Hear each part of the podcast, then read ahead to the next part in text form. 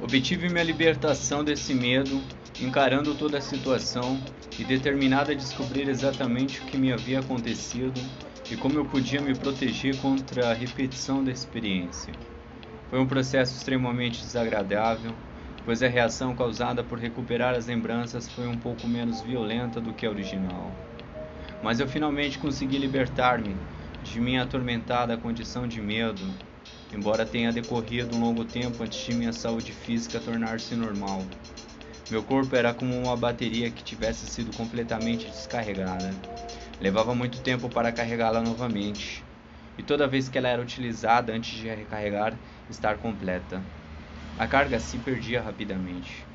Por um longo tempo, fiquei sem reservas de energia e depois de menor esforço, eu caía num sono de morte a qualquer hora do dia.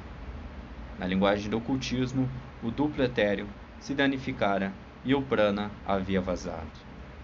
Ele só voltou ao normal depois que recebi a iniciação numa ordem oculta, na qual treinei posteriormente. Num certo momento da cerimônia, senti uma mudança, e é apenas em raras ocasiões desde então, após alguma injúria psíquica, que sofro temporariamente daqueles ataques esgotantes de exaustão. Narrei essa história em detalhes porque ela fornece uma boa ilustração da maneira pela qual os poderes pouco conhecidos da mente podem ser utilizados por uma pessoa inescrupulosa.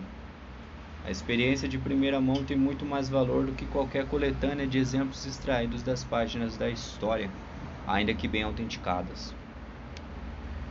Se o incidente acima descrito tivesse ocorrido durante a Idade Média, o padre da paróquia teria organizado uma caça às bruxas, à luz de minhas próprias experiências, não me surpreendo que as pessoas que adquiriram a fama de praticar bruxaria tenham sido linchadas, pois os métodos são terríveis e intangíveis.